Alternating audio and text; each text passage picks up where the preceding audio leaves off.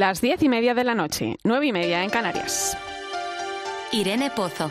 La linterna de la iglesia. Cope. Estar informado.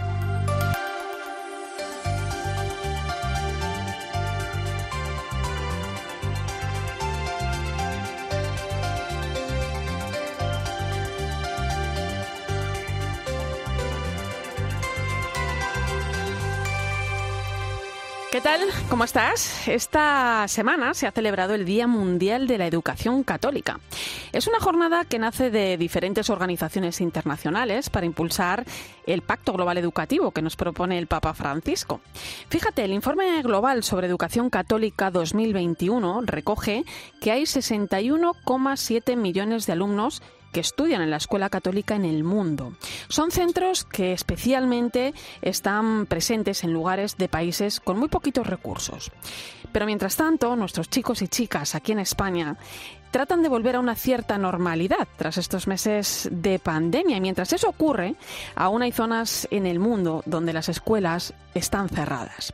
Decía Pedro Huerta, secretario general de Escuelas Católicas, en unas declaraciones que recogía la revista Vida Nueva, que la celebración de este día es una oportunidad para reconocer la labor de una escuela que ha sabido responder a la pandemia mundial en nuestro país. Y es cierto, yo quiero felicitar a nuestra escuela católica porque ha sabido responder a cada uno de los retos que la pandemia ha puesto por delante y sobre todo porque ha sabido trabajar por y para la persona, alumnos y familias. Junto a ellos, la comunidad educativa al completo. La labor evangelizadora de la Iglesia representada en el ámbito educativo siempre al servicio de la sociedad. Como dice el Papa al invitarnos a unirnos a este pacto global educativo, es hora de mirar hacia adelante con valentía y esperanza, que nos sostenga la convicción de que en la educación se encuentra la semilla de la esperanza, una esperanza de paz y de justicia. Con esa semilla te invito a que me acompañes esta noche en la linterna de la iglesia, donde vamos a poner el foco en muchas cuestiones interesantes. Recibe un saludo de quien te habla, Irene Pozo, en este viernes 7 de mayo. La linterna de la iglesia. Irene Pozo. Cope. Estar informado. Como cada semana te invito a que nos acompañes a través de las redes sociales. Estamos en Religión Cope en Facebook y Twitter, hoy con el hashtag Linterna Iglesia 14M.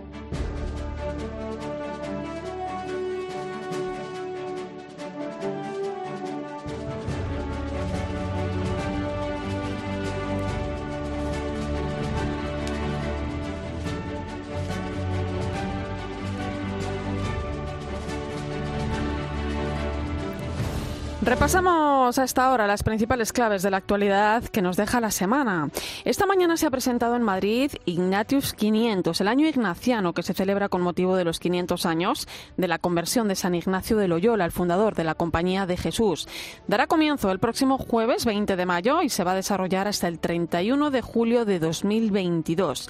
El provincial de los jesuitas en nuestro país, el padre Antonio España, señalaba en la presentación que la celebración de este año es una buena ocasión para la conversión los aniversarios nos pueden ayudar a entrar en dinámica de conversión, que necesitamos todos, porque es un proceso que no se acaba. Creemos que ya nos hemos convertido, pero la conversión es un proceso constante donde nos encontramos que necesitamos siempre crecer para hacer presente hoy el Evangelio.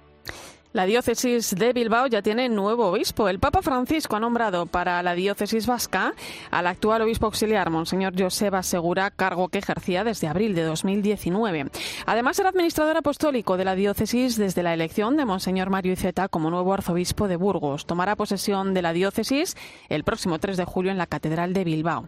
Tras el anuncio, Monseñor Segura explicaba que los jóvenes serán una de las preferencias de su acción pastoral a largo plazo, la preocupación más grande que tiene cualquier obispo y cualquier persona que valore un poco la fe que ha recibido es qué pasa con los jóvenes. ¿Cómo vamos a ser capaces de transmitir, no a todos, porque sabemos que es un contexto cultural difícil para la fe, pero vamos a ser capaces de transmitir a algunos y ojalá a muchos, ¿eh? gente de nuevas generaciones, que efectivamente aquí hay un tesoro y una gran propuesta de vida ¿eh? en el Evangelio que merece la pena escuchar, recibir y poner en práctica. Y este domingo se celebra la Jornada Mundial de las Comunicaciones Sociales. Con este motivo, la próxima semana tendrá lugar la Asamblea de Delegados para las Comunicaciones Sociales y la entrega de los premios Bravo que organiza la Comisión Episcopal para las Comunicaciones Sociales. Su nuevo presidente, el obispo de Cartagena, Monseñor José Manuel Locaplanes, que fue elegido en la última Asamblea Plenaria, analizaba en 13 el mensaje del Papa para esta jornada. Hay un tema que el Papa utiliza con una claridad meridiana y lo dice muchísimas veces cuando va buscando la verdad de la persona, o mejor, a la propia persona. Ese realmente es, eh, es lo admirable y lo que de alguna manera el Santo Padre nos está pidiendo. Te cuento también que esta semana hemos sabido que la Iglesia Católica en nuestro país ayuda a más de 4 millones de personas pertenecientes a colectivos en riesgo de exclusión. En uno de los datos que se desprenden de la memoria de actividades de la Iglesia en España correspondiente al año 2019, un hecho que ponía en contexto el secretario general de la Conferencia Episcopal, Monseñor Luis Argüello, en Herrera en COPE. Prácticamente todas las parroquias tienen como uno de sus rasgos la acción caritativa de Caritas Parroquial, con lo cual desde ahí hay una cercanía, una capilaridad que permite llegar a todos los barrios, a todos los pueblos, un contacto directo. Pero además la Iglesia tiene otros eh, centros sociales, muchos promovidos por congregaciones religiosas. Pensemos en centros de atención a la mujer, de acogida de inmigrantes. Casi 11.000 misioneros, 96.000 catequistas y más de 100.000 voluntarios están presentes allí donde la sociedad tiene algún problema o carencia. La pandemia está ayudando a poner de relieve la labor de la Iglesia a través del anuncio, la celebración y la vivencia de la fe, herramientas para transmitir su mensaje, un mensaje de esperanza, como explica también Monseñor Argüello precisamente la pandemia y sus consecuencias nos hace valorar si cabe mucho más lo que la Iglesia realiza, una esperanza con la que ni siquiera la muerte pueden para la fragilidad de la que tanto hablamos y la muerte que tanto lloramos no signifique para nosotros desánimo a la hora de seguir avanzando, anunciando buenas noticias y tratando de realizarlas contando con la fragilidad que todos tenemos. Por su parte, el presidente de la Conferencia Episcopal, el cardenal Juan José Omeya, apelaba a los pequeños gestos de solidaridad como una forma de mejorar el mundo. Si una pequeña persona en un pequeño rincón del mundo hace una pequeña cosa, con amor, el mundo cambia. Y es verdad, cuando tú te entregas con amor, aunque solo sea dar una moneda, aunque solo sea pasar un rato de compañía con una persona, cuando tú le ayudas a un pobre que está en la calle o que está en, en, la puerta del comedor de una parroquia, cuando tú le llevas un café por la noche a ese transeúnte en la calle, esos pequeños gestos que no aparecen en ninguna memoria, todo eso hecho con amor, eso transforma. Y esto significa que una primavera nueva está brotando en la iglesia. Pues como decimos, todos estos datos forman parte de la memoria de actividades de la Iglesia que se ha presentado esta semana y donde hemos tenido ocasión de escuchar también algunos de los rostros y de las historias que forman parte de ella.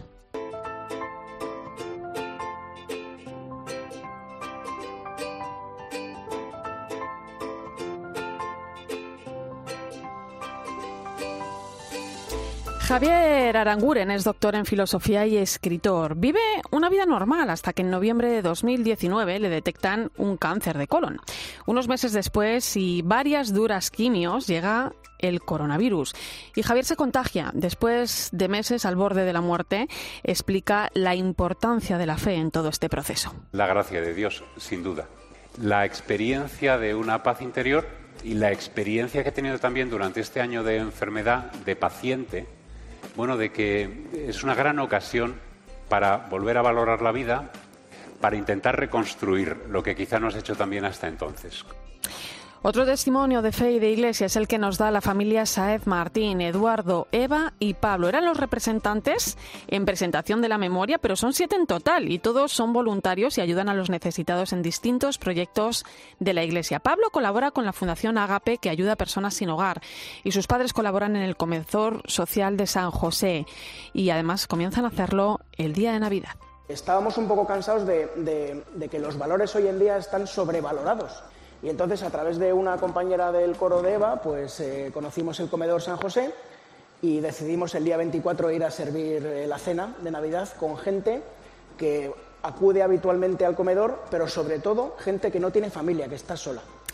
Y la Iglesia son, por supuesto, nuestros sacerdotes. Y sin duda vale la pena mencionar a todos esos párrocos de la España vaciada que se dejan el lomo por, sus fieles, como el párroco del norte de la provincia de Burgos, Juan Miguel Gutiérrez. Lleva nada más y nada menos que 44 parroquias. Además de atender a todas las personas que acuden a la Iglesia, Juan Miguel ha tenido incluso que aprender a reparar tejados. Llevamos 24 tejados realizados. Atendemos 56 edificios y bueno, son 24 cubiertas enteras, pero también eh, hay que picar las iglesias, hay que pintarlas, eh, temas de retablos, luz, un poco de todo. Pues son tres ejemplos para recordar, para hacer memoria, para saber una vez más que la Iglesia nos acompaña, a ti, a mí y a todos en tantos ámbitos y situaciones de la vida. Por todo ello, gracias.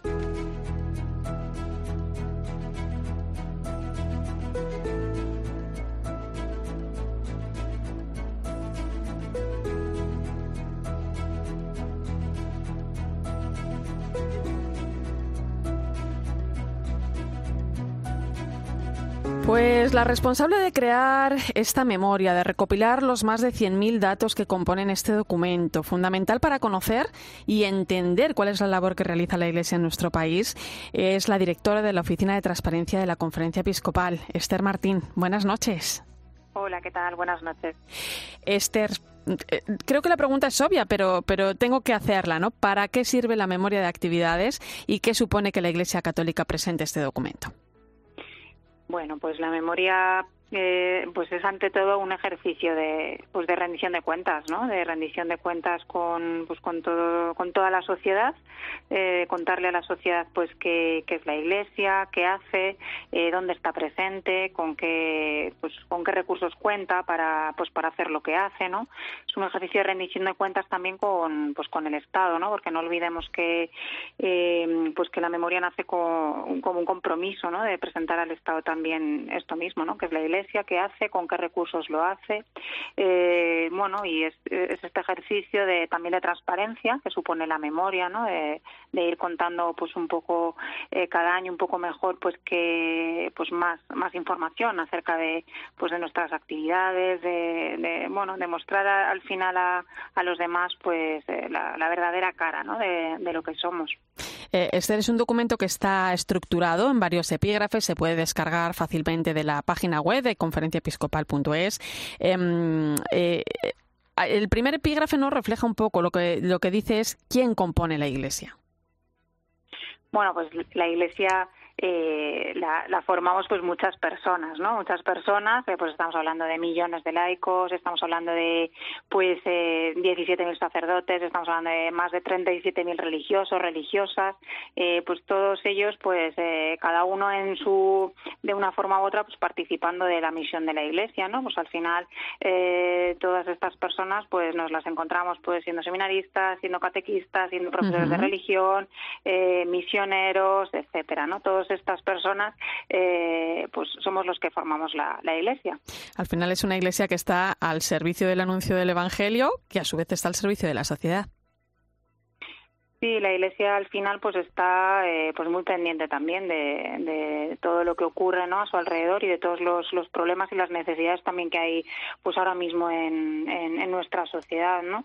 Eh, toda la labor pues que realiza la Iglesia eh, también toda la parte pues eh, social no caritativa etcétera pues al lado de pues de los que más sufren y los que más lo necesitan pues así lo demuestran no eh, y así pues lo contamos también en la memoria.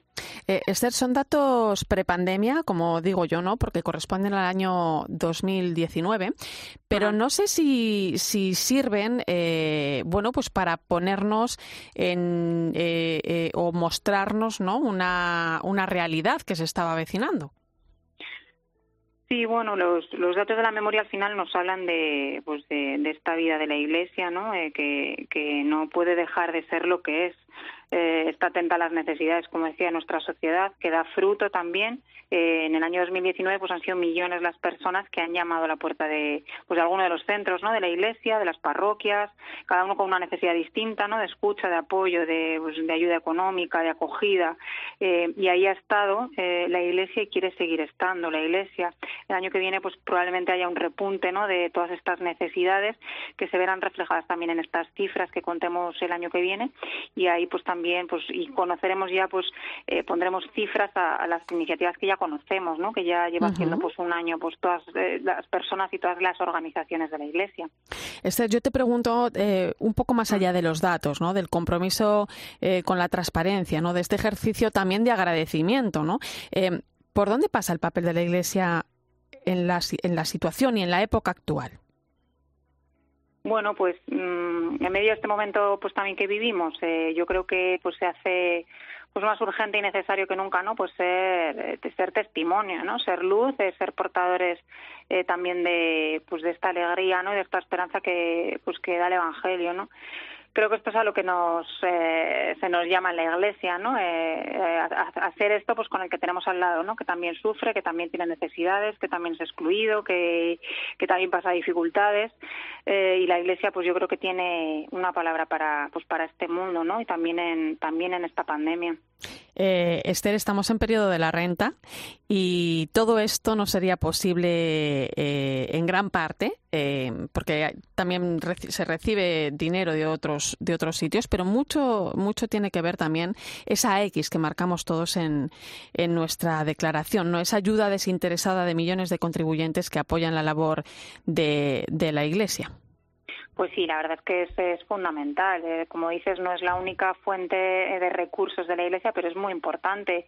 Eh, es verdad que en un momento como en el que estamos, pues es de agradecer ¿no? a los eh, ocho millones y medio de contribuyentes que marcan ¿no? y que han marcado pues este año la X ¿no? en su declaración de la renta, que es un gesto pues pues muy generoso, ¿no? con el que ayudan mucho porque esta ayuda pues para algunas diócesis que es a donde principalmente se destinan también no a las parroquias la eh, este dinero pues para para ellas supone mucho no supone una ayuda muy importante y, y pues sí la verdad es que es de agradecer en un momento como el que estamos pues que, que la gente siga confiando en la iglesia y siga pues haciendo este gesto además que no no repercute económicamente en nada para nadie que además pues pues hace tanto bien pues la verdad que sí desde la iglesia pues también eh, damos las gracias no y que y que también se pueden marcar las dos X ¿eh? la X solidaria no no ni vas a pagar más ni te van a devolver a devolver tampoco más ¿eh?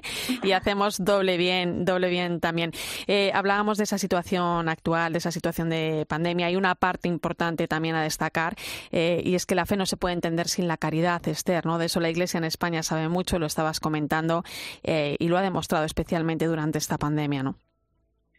Sí, es como, como decía, ¿no? Se han hecho visibles y más, eh, eh, más necesarias que nunca, pues estas ayudas, ¿no? Y esta, esta respuesta de, la Iglesia, esta eh, respuesta que además es gracias también a tantas personas que, pues que se, que, que, se han volcado, ¿no? Que se han entregado a los demás, que han, pues que han sido Iglesia, que han sido, pues ayuda para el que lo ha necesitado, ¿no? Y, y han antepuesto incluso, pues sus propias vidas, ¿no? Pues para, pues para, para estar al lado de los demás, ¿no? Eh, como decía, pues han sido cientos las iniciativas que ha habido en la Iglesia y que sigue habiendo y pues porque al final la Iglesia pues no puede dejar de ser lo que es, que es, que es esto, ¿no? Pues Esther Martín, directora de la Oficina de Transparencia de la Conferencia Episcopal, te felicito ¿eh? por este trabajo un año más, por el esfuerzo que supone, que supone y por el compromiso, ¿no? donde al final pues también nos vemos todos un poquito reflejados. Muchas gracias. Gracias a vosotros. Hasta luego. Escuchas la linterna de la iglesia. Con Irene Pozo. Cope. Estar informado. Ponemos el foco ahora en la información más destacada de estos días en nuestras diócesis.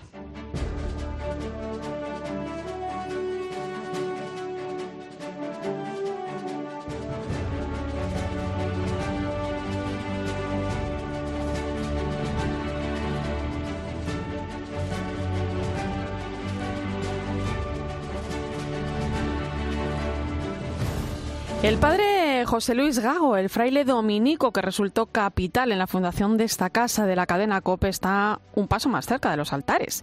El arzobispado de Valladolid ha anunciado que ha recibido de la Congregación para los Santos el Nihil Obstat para iniciar el proceso de canonización del religioso palentino. La ceremonia tendrá lugar en la iglesia de San Pablo de Valladolid el próximo 19 de junio. En declaraciones a COPE, el obispo auxiliar de Valladolid, Monseñor Luis Argüello, lo escuchamos. Yo creo que tiene una importancia singular para el periodismo en España, para lo que significa la presencia también de la Iglesia en el mundo de la comunicación a través de medios propios. La valoración de la vida sencilla y valiosa de José Luis Gago, de su entrega a través de la comunicación en las ondas y de otros medios, es sin duda una estupenda ocasión para invitar también a los periodistas de cualquier tipo de medio a cultivar lo que el padre Gago siempre decía y que se ha terminado siendo lema de la propia COPE, ¿no?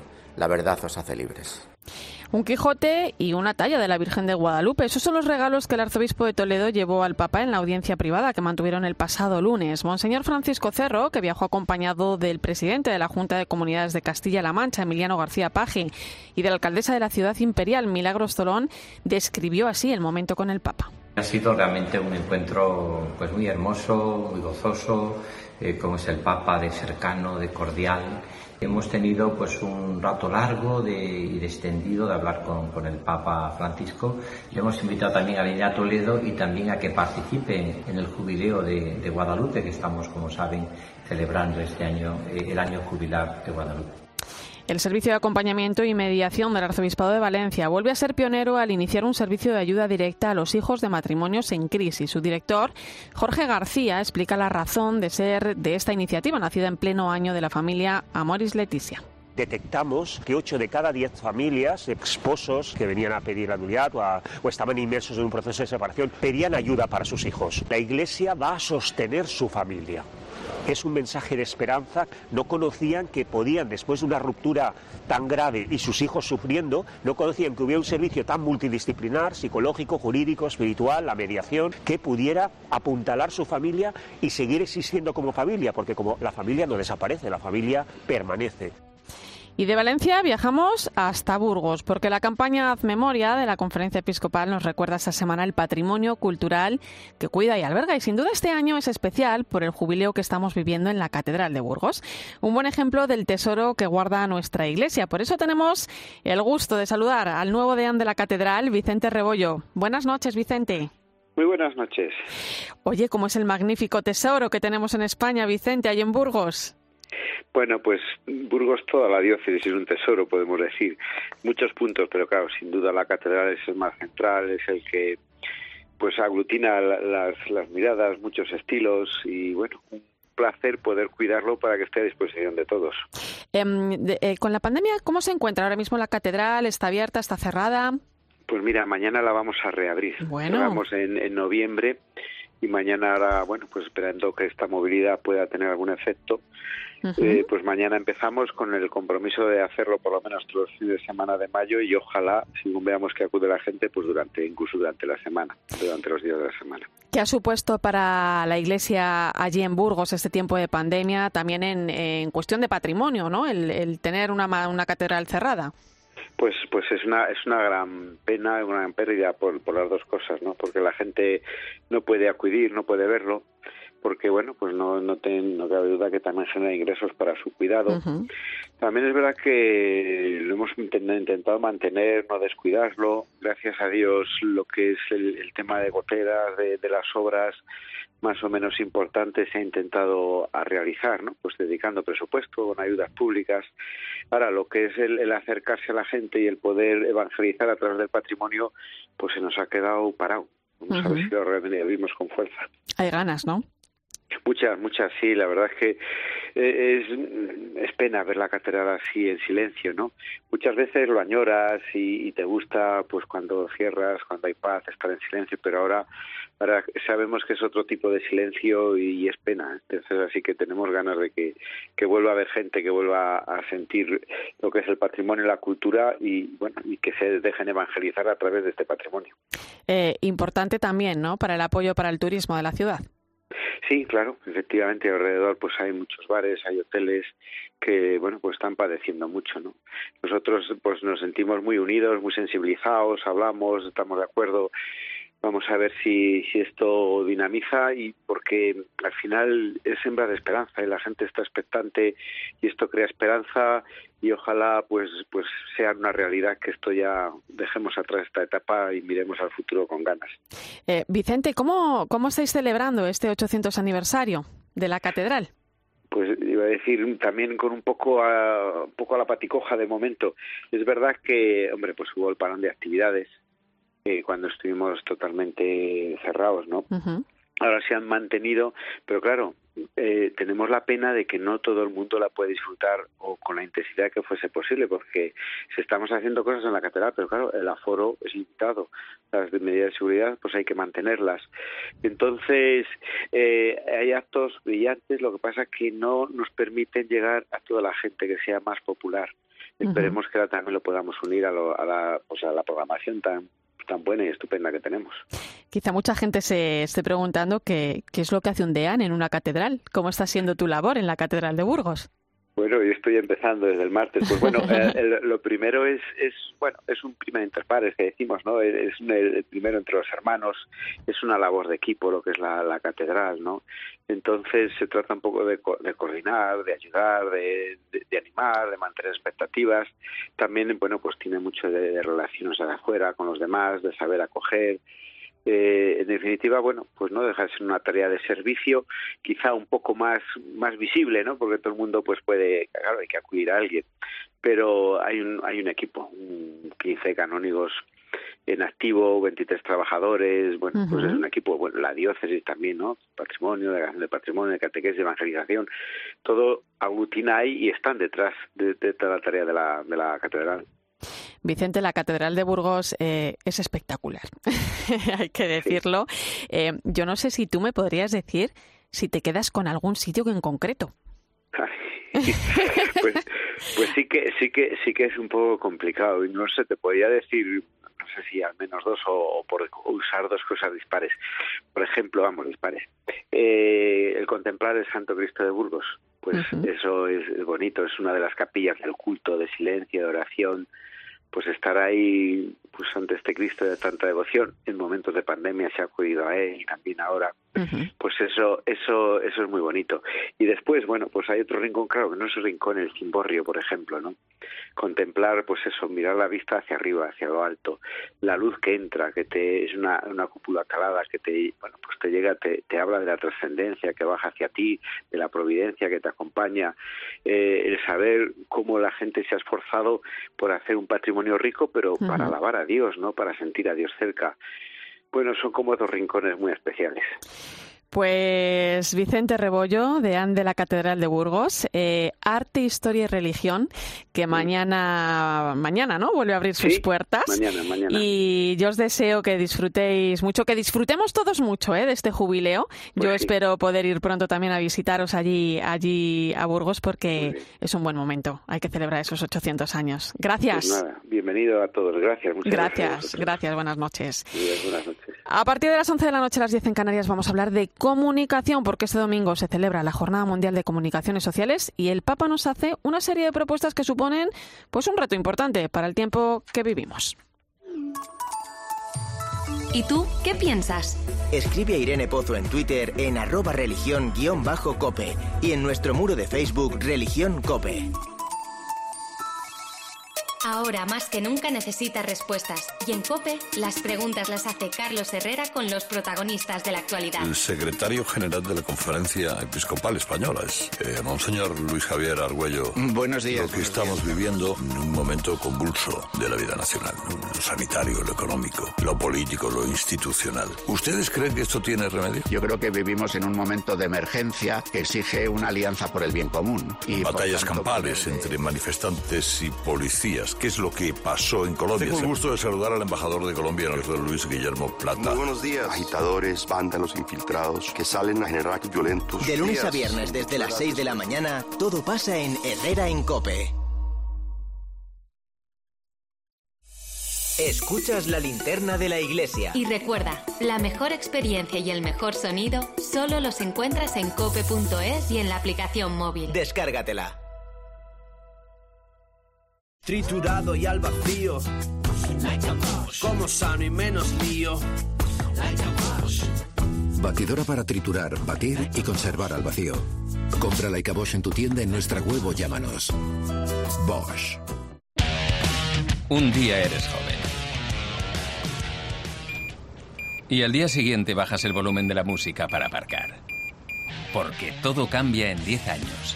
Todo menos tu Toyota. Ahora con la tranquilidad de contar con hasta 10 años de garantía oficial. Infórmate en toyota.es.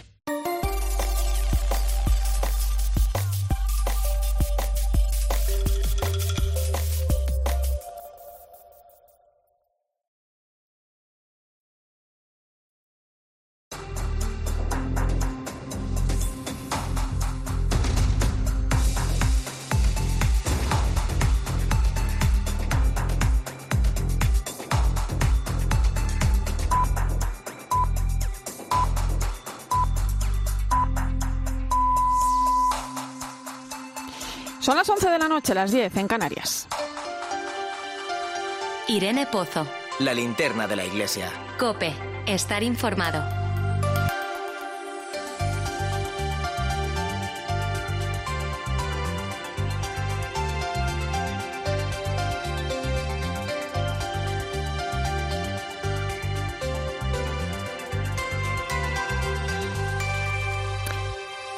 Es viernes y a esta hora ponemos rumbo al Vaticano donde se encuentra nuestra compañera Eva Fernández. Buenas noches, Eva. Muy buenas noches, Irene.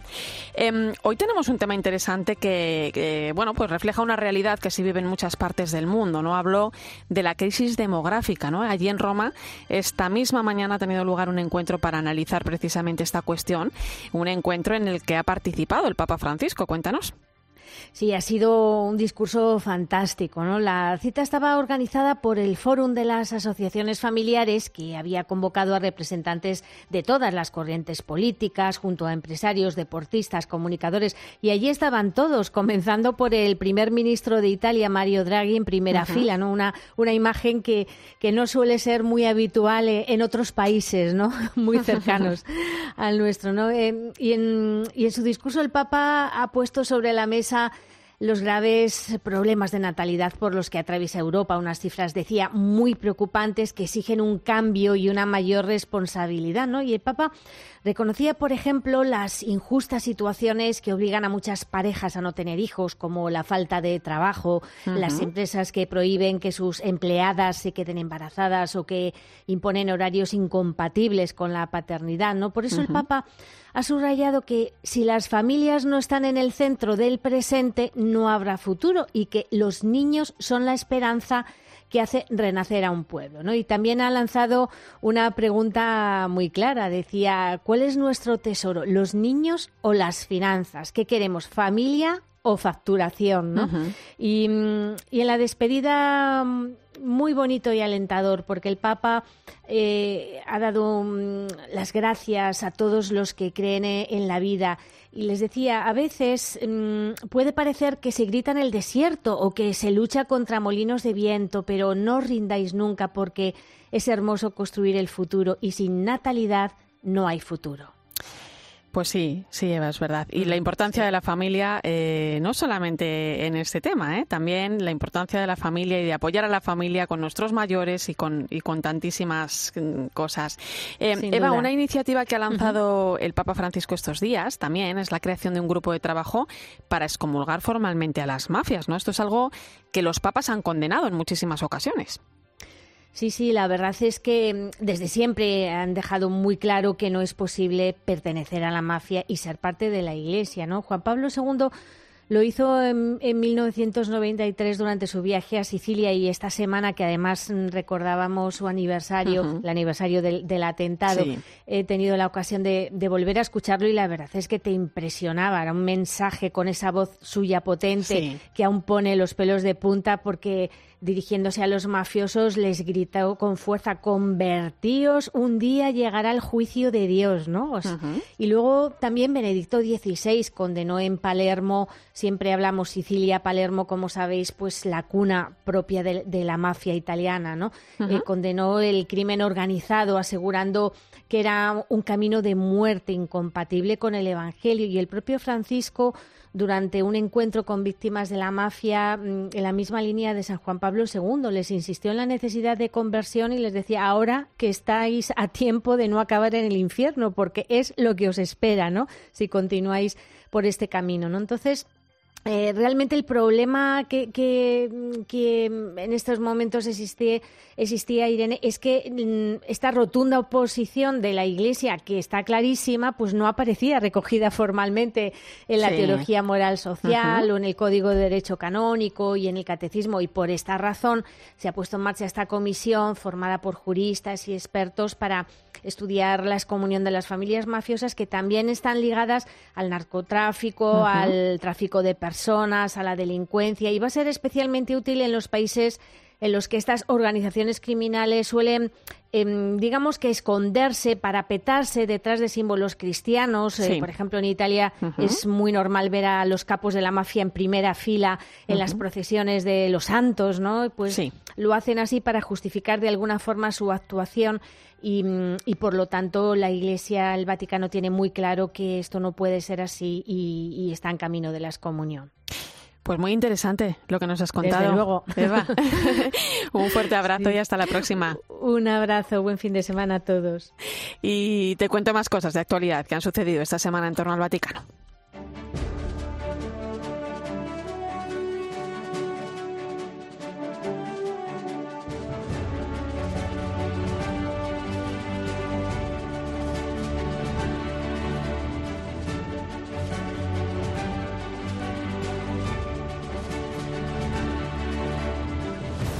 El Papa Francisco instituye el ministerio laical del catequista. Lo ha hecho a través de la carta apostólica en forma de motu propio Anticum Ministerium, que reconoce la labor de esos hombres y mujeres seglares que, en virtud del propio bautismo, se sienten llamados a colaborar en el servicio de la catequesis. Una necesidad urgente para la evangelización en el mundo contemporáneo, que, como dice el Santo Padre, debe realizarse de forma secular sin caer en la clericalización. De esta manera han recibido la noticia algunos de sus protagonistas, los catequistas hay muchos catequistas y es una, labor muy altruista, necesita mucha dedicación y yo creo que es muy importante porque tal y como está el mundo ahora es el momento de la transmisión de la, de la fe, además de casa. Dice el Papa en el motu propio, la figura del catequista siempre ha estado presente en la Iglesia y que ahora lo instituya como ministerio, pues es una manera de darle la importancia que tiene y también de mm, promover a los laicos en ese servicio. A mí personalmente me ha gustado bastante. Los laicos y los catequistas somos los que estamos aquí intentando que desde abajo la fe se mantenga.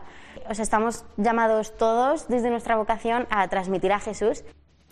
Y este domingo el Papa celebrará una misa junto a la comunidad de Myanmar residente en Roma. Recordemos que en 2017 el Santo Padre visitó este país asiático y desde el golpe de Estado de febrero ha seguido muy de cerca la crisis que se ha originado donde la escalada de violencia no ha dejado de crecer en los últimos meses. La Eucaristía podrá seguirse en 13 a partir de las 10 de la mañana.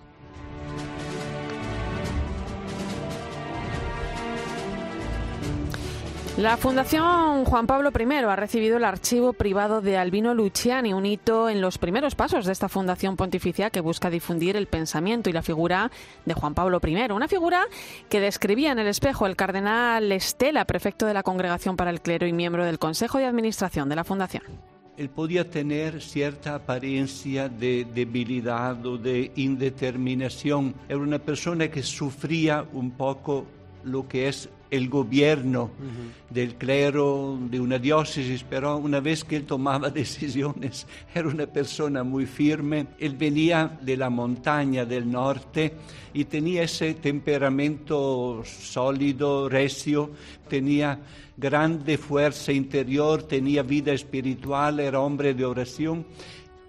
Pues son las 11 y 8 minutos de la noche, una hora menos en Canarias, y enseguida te cuento y analizamos otras cuestiones de actualidad.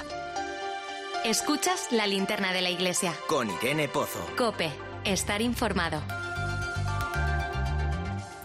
Entramos en tiempo de tertulia. Hoy me acompañan el periodista, doctor en comunicación social, profesor de la Universidad CEU San Pablo, Fernando Bonete, bienvenido. Buenas noches, Irene. Y la directora de la revista Eclesia, Silvia Rozas, buenas noches. Muy buenas noches. Eh, hoy hablamos de un tema que nos afecta a todos nosotros, los que estamos aquí sentados, y que repercute en quien nos escucha también. ¿eh? El domingo se celebra la Jornada Mundial de las Comunicaciones Sociales. El Papa nos propone este año en su mensaje un lema muy sugerente, ven y lo verás, donde nos invita a ir pues donde nadie lo hace, ¿no? A desgastar las suelas de los zapatos, a huir del periodismo de fotocopia, a contar la realidad, la verdad de lo que vemos, ¿no? Todo un desafío, eh, dice, comunicar encontrando a las personas donde están y cómo son. ¿Cómo valoráis el mensaje de este año, Fernando? Bueno, comentábamos fuera de micro antes de empezar el programa. A mí personalmente este mensaje del subtítulo, comunicar encontrando a las personas donde están y cómo son, me ha gustado especialmente. Eh, fíjate, dónde están y cómo son, no dónde nos gustaría que estuvieran y no cómo nos gustaría que fueran esas personas, sino cómo son realmente. Este es el mundo que nos ha dado, es el mundo en el que nos toca trabajar, es el mundo en el que nos toca comunicar la palabra y el Evangelio. De nada valen los lamentos constantes.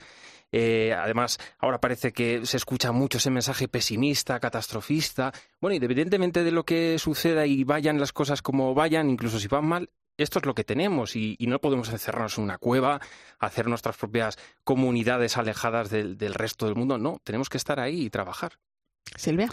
Sí, yo también además lo relacionaba con el momento que estamos viviendo de la pandemia, ¿no? Porque sí es cierto que nos hemos acostumbrado pues a trabajar desde el ordenador, a no salir de casa, a las fuentes, bueno, pues por teléfono, eh, internet, eh, que si las redes sociales y tenemos que salir a la calle. Eh, denuncia el Papa en el mensaje que muchas veces las webs son todas iguales. ¿no? Pues es que tiene razón, es que al final publicamos todos eh, más o menos lo mismo, uno desde aquí, otro desde el otro lado, pero son eh, las mismas noticias, ¿no? Bueno, tenemos que salir a la calle, tiene que haber diversidad, ¿no? Y sobre todo dar voz a quienes no tienen voz en nuestra sociedad. Yo creo que ese es el compromiso Fijaros, fuerte. A mí me ha llamado la atención mucho. Es un mensaje que se puede encontrar fácilmente en Internet ¿eh? y, además se lee también de manera fácil. Me ha llamado la atención que el Papa apela en varias ocasiones a generar encuentro, ¿no? Es una palabra que aparece en muchísimas ocasiones en el mensaje. Es que además eh, comunicación es comunión y todo aquello que no lleve a la comunión es que es una comunicación eh, que desune. ¿no? Entonces, en, la Iglesia, todo aquello que publicamos que no ayuda a crecer, a ser más evangelio, a ir todos más a una, eh, no tiene mucho sentido. ¿no? Es cierto que tenemos que ir avanzando, caminando, abriendo caminos, pero sin romper la, comunión. Que no es que todos tengamos que decir lo mismo ni pensar lo mismo, sino el respeto de cómo es el otro, ¿no? que La diversidad, esa común unión, ir juntos de la mano, por lo menos eh, el Evangelio es lo que nos une, ¿no? Es Jesús quien nos une. Esto es, yo creo que has dado la clave al decir la palabra comunión. Es que una comunión es una relación, primero, entre personas, pero también una relación de las personas con Dios. Eh, para que se produzca esa comunicación tiene que existir la comunicación, tiene que haber un medio de interrelación. Eh, y, diría, y diría más, es que una iglesia que no comunica no es iglesia. Por lo tanto, una, iglesia en la que no se produce ese encuentro no puede ser iglesia. Claro. Además, hablamos hoy en día mucho de transparencia, ¿no? Eh, comunicar, ser transparentes. Y yo creo que, que hay que centrarse más en la comunión porque a veces eh, la transparencia la identificamos con, decir eh, todo así de golpe lo que pensamos y es que eso no ayuda a la comunión. O sea, hay que comunicar aquello que construye, el ir juntos. Me vais a permitir em, un pequeño inciso porque si hay alguien que en materia periodística supo abrir los ojos al mundo fue precisamente el Beato Lolo. Algunas de sus palabras decían, abre pasmosamente tus ojos a lo que veas y deja que se te llene de sabia frescura el cuenco de las manos para que los otros puedan tocar ese milagro de la vida palpitante cuando te lean. En este año en el que estamos celebrando el centenario de Lolo, quiero saludar a alguien que conoce muy bien la vida y obra de este beato. Es además el postulador de su causa de canonización. Así es que nos vamos a ir hasta Jaén. Padre Rafael Higueras, buenas noches. Buenas noches, Irene. Oye, un testimonio de fe, don Rafael, el de nuestro querido Lolo, que, cada año que pasa yo lo veo representado en las palabras del Santo Padre para, para la jornada, en sus mensajes, ¿no? Y, y yo le querría preguntar ¿Qué es lo que nos aporta Lolo? ¿Qué puede ofrecer hoy su testimonio al mundo actual donde los medios de comunicación, bueno, pues juegan un papel importante, ¿no? en la sociedad? Sí, eh, me alegró muchísimo ver el otro día que el Papa Francisco hablaba de Lolo en una reunión de periodistas italianos, incluso citando algunos de los mm, puntos del decálogo de Lolo, que muy bien irían en esta introducción o frase que tú dices de él, abrir los ojos al mundo. ¿Qué nos aporta Lolo? Pues precisamente que estaba con los ojos abiertos al mundo. Y esto puede parecer una contradicción porque Lolo cuando fundamentalmente escribe es en los años en que queda ciego, los últimos nueve años de, su vida. Pero alguien que no lo conociera a Lolo y leyera su artículo tenía que decir lo que explicaba Fernández Pombo en el prólogo de un librito que publicamos con una selecta, una selección de algunos de los más de 600 artículos que escribió Lolo decía Fernández Pombo, que parecía que venía de ver la noticia, porque era tal el realismo, la, la, forma como lo contaba, la incidencia. Y creo que al decir abrir los ojos mm, al mundo, no me tengo que quedar en la frase eh, etérea. Lolo hablaba de las minas, de la silicosis, del salario de los mineros, de la denuncia profética, por decirlo así, aunque todavía la palabra no se usaba, la denuncia profética que puede hacer la prensa. De hecho, la hizo él en más de una ocasión y, recibió sus golpes por ello. ¿Qué nos aporta Lolo? Pues que Lolo miraba la realidad, lo que tenía delante, y eso lo enfocaba desde un criterio eh, cristiano. Yo tengo que decir siempre que Lolo es un periodista cristiano por dos cosas, porque escribe muchos temas de, desde la fe. Sí. O un temario religioso, pero también porque escribe como periodista cristiano sobre cualquier cosa profana. O sea que él da la luz de la fe cuando habla de la minería y él da la luz de la fe cuando habla de la necesidad de escuelas eh, o, o, cuando habla del urbanismo habla muchas veces de Dios, de la Virgen, de la Eucaristía, pero hay otras muchísimas veces, nunca diría yo, prescinde de que su dimensión de fe está en todo lo que escribe. Es, Esto eh, creo que todo nos está aportando hoy esa, Sí, y es lo que, fíjate, eh, don Rafael, es, eh, fíjese, es lo que también el Papa llama desgastar las suelas de los zapatos, ¿no? Y cómo cada uno, desde nuestra eh, posición, porque Lolo, como bien nos decías, ¿no? Quedó ciego, ¿no? En, en, esa enfermedad que él tuvo, cómo desgastó las suelas de los zapatos, ¿no? Contando, contando, cómo lo veía, ¿no? Es lo que nos estabas explicando, ¿no? Em, don Rafael, me gustaría resaltar, eh, de cara ¿no? a esta jornada de comunicaciones sociales, que nos contase lo que, lo que yo llamo el gran legado de Lolo, más allá de todo lo que él nos dejó escrito. Es algo que muy poca gente conoce, eh, muy pocos periodistas, muy pocos medios tienen conocimiento también de ello y, y yo creo que tiene un valor incalculable, ¿no? Estoy hablando de su obra Sinaí. Qué bien, su obra Sinaí, su obra, porque esta fue la obra de Lolo. Ciertamente que su artículo, su legado en los escritos de nueve libros, eh, son su obra, pero la obra en la que más cariño puso Lolo, la que le preocupaba, cuántas horas junto a él sentado, hablando de este tema, era Sinaí porque eh, la escena de Sinaí del Éxodo, del libro del Éxodo a la que Loro se refiere, es en una ocasión en que en la batalla de los pueblos contra Israel, Moisés tenía los brazos levantados mientras la lucha, y cuando tenía los brazos levantados invocando al Señor, vencía a Israel. Entonces la idea de Lolo es, mientras haya quienes recen por los periodistas, ellos serán evangelizadores ellos hablarán desde la fe, ellos podrán construir un mundo mejor. Creo que esta idea de Lolo, hoy tenemos más de 50 monasterios son alrededor de 700, 800 monjas que están pidiendo diariamente, con la oración de Lolo por los periodistas, están pidiendo, repito, diariamente, por los periodistas. A muchos conocen con vuestros nombres, con vuestras obras, con vuestro lugar de trabajo. Otros no les importa no saber sus nombres. Ellas saben la importancia que los medios de comunicación tienen para la construcción de una sociedad más justa, para un, mundo, para la construcción de un mundo mejor, y saben eh, se han metido en este espíritu de Lolo, en la oración del periodista y en el decálogo de los periodistas, y saben rezar diariamente la oración por vosotros.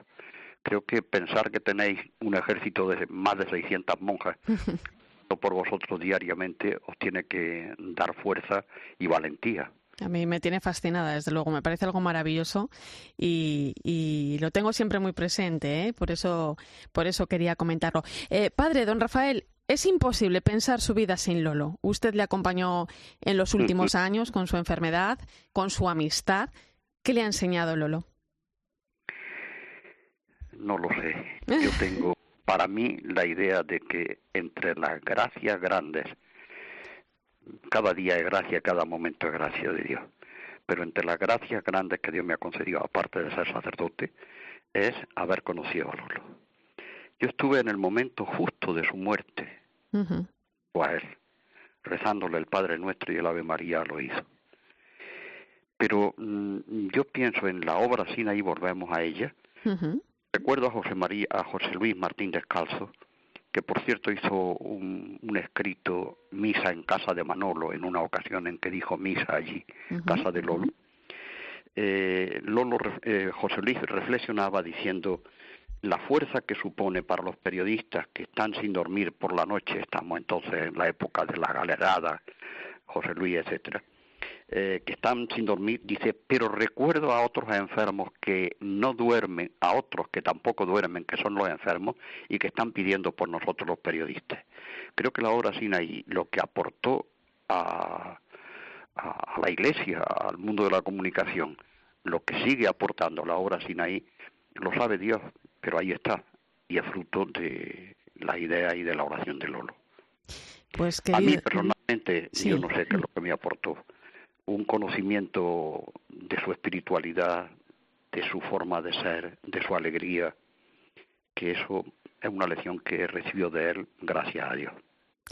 Pues yo, querido Rafael Higueras, eh, aparte de mandarte un fuerte abrazo, quiero agradecer tu testimonio, quiero agradecer tu fuerza y quiero agradecer tu impulso a la figura del Beato Lolo, que, merece mucho la pena conocer y que yo sin ti no la hubiera conocido, perdóname que te tutee ahora.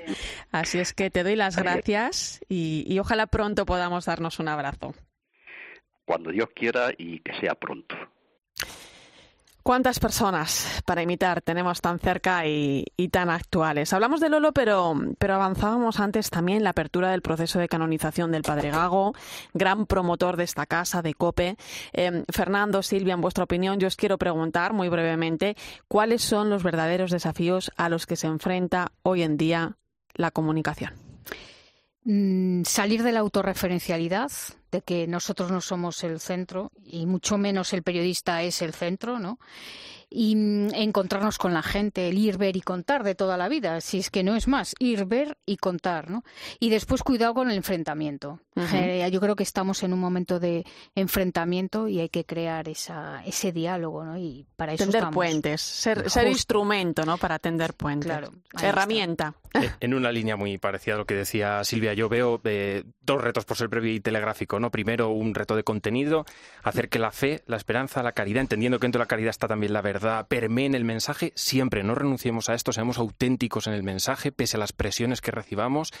Y dos, una cuestión de, formato, y me vuelvo a aprovechar de las palabras de Francisco para esta jornada que tanto me han gustado, eh, que ese mensaje permeado por la fe, la experiencia y la caridad lo llevemos a las personas, estén donde estén, en la radio como en iVoox, en la tele como en Twitter, o en Occidente como en Oriente, y sean como sean esas personas.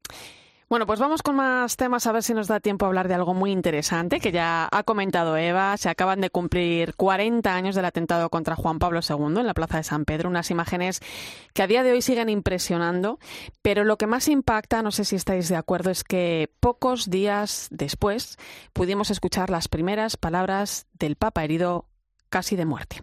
Prego per il fratello che mi ha colpito al quale ho sinceramente perdonato. Rezo por el hermano que me ha disparado, al que he perdonado sinceramente. Las primeras palabras del Papa fueron palabras de perdón. Dos años más tarde visitó en la cárcel a quien había intentado asesinarle, al turco Ali, Ali Akka. ¿Qué nos enseña este hecho 40 años después? ¿no? Decía el Papa, nos hace conscientes de que nuestra vida y la historia del mundo está en manos de Dios. ¿Cómo me alegro, y entended mi alegría, ¿eh? pero cómo me alegro de que hayáis puesto este corte? Porque fijaros, eh, para cuando ocurrió esto, yo no es que no hubiera nacido, es que no se me esperaba siquiera. Bien, o sea, que echar las cuentas a los oyentes, eh, diez años faltaban para que yo naciera. Para mí esto es historia, pero estas palabras eh, como todas esas palabras grandes de la historia y los acontecimientos grandes de la historia resuenan todavía hoy, nos dicen algo en clave de actualidad. Para mí, dos cosas. Primero, eh, el perdón, que lo hemos escuchado en ese fragmento, pero a través del perdón también el mensaje de la fraternidad que hoy nos está recordando el Papa Francisco. ¿Por qué le perdona? Porque él dice, somos hermanos, los dos somos hijos de Dios. Ese ideal de fraternidad que hoy tanto subraya el Papa Francisco ya estaban en esas palabras. Sí, yo también me quedo con la fratelli tutti, ¿no? con la fraternidad del, del perdón. Y mm, recordar que en el Padre Nuestro, pues nosotros también decimos, ¿no? Perdónanos nuestras deudas, así como nosotros perdonamos a los demás, ¿no? Bueno, pues este oh, leído hoy, pues es el gran ejemplo que, que te quedas casi boquiabierta, ¿no? De lo que ha pasado y de lo que hoy estamos intentando vivir, la llamada que tenemos a la fraternidad. Solo un dato, ¿eh? Esto ocurría el día de la Virgen de Fátima. Juan Pablo II siempre decía que, le debía la vida a la Virgen. De hecho, regaló al santuario de Portugal una, una de las balas que, de las balas que está, eh, bueno, pues encajada, ¿no? En la corona, en la corona de la Virgen. Nos quedamos sin tiempo, compañeros. Un placer como siempre, Fernando Bonete. Gracias. Muchísimas gracias. Silvia Rozas. Hasta la próxima. Hasta la próxima. Muchas gracias a los dos. Y nos vamos hoy recordando precisamente unas palabras de San Juan Pablo II que nos hablan de muchas cosas que hemos abordado hoy en el programa. Hablan de encuentro, de diálogo, de comunicación. Son palabras que nos invitan a los periodistas a sumarnos al gran reto de ser puente, de construir juntos. Dice, los hombres y mujeres de los medios están especialmente obligados a contribuir a la paz en todas las partes del mundo, derribando las barreras de la desconfianza, impulsando la reflexión sobre el punto de vista de los otros.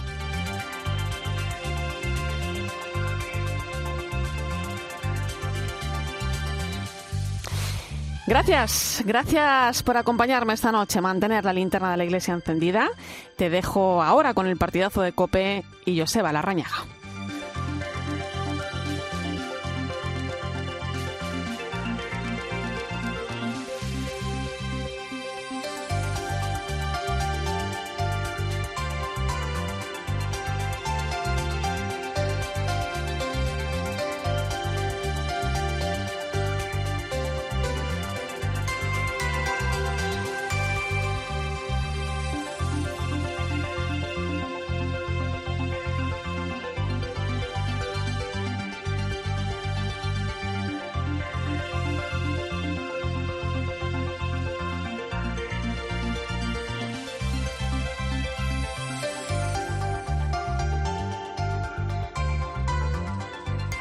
Escuchas la linterna de la iglesia. Con Irene Pozo.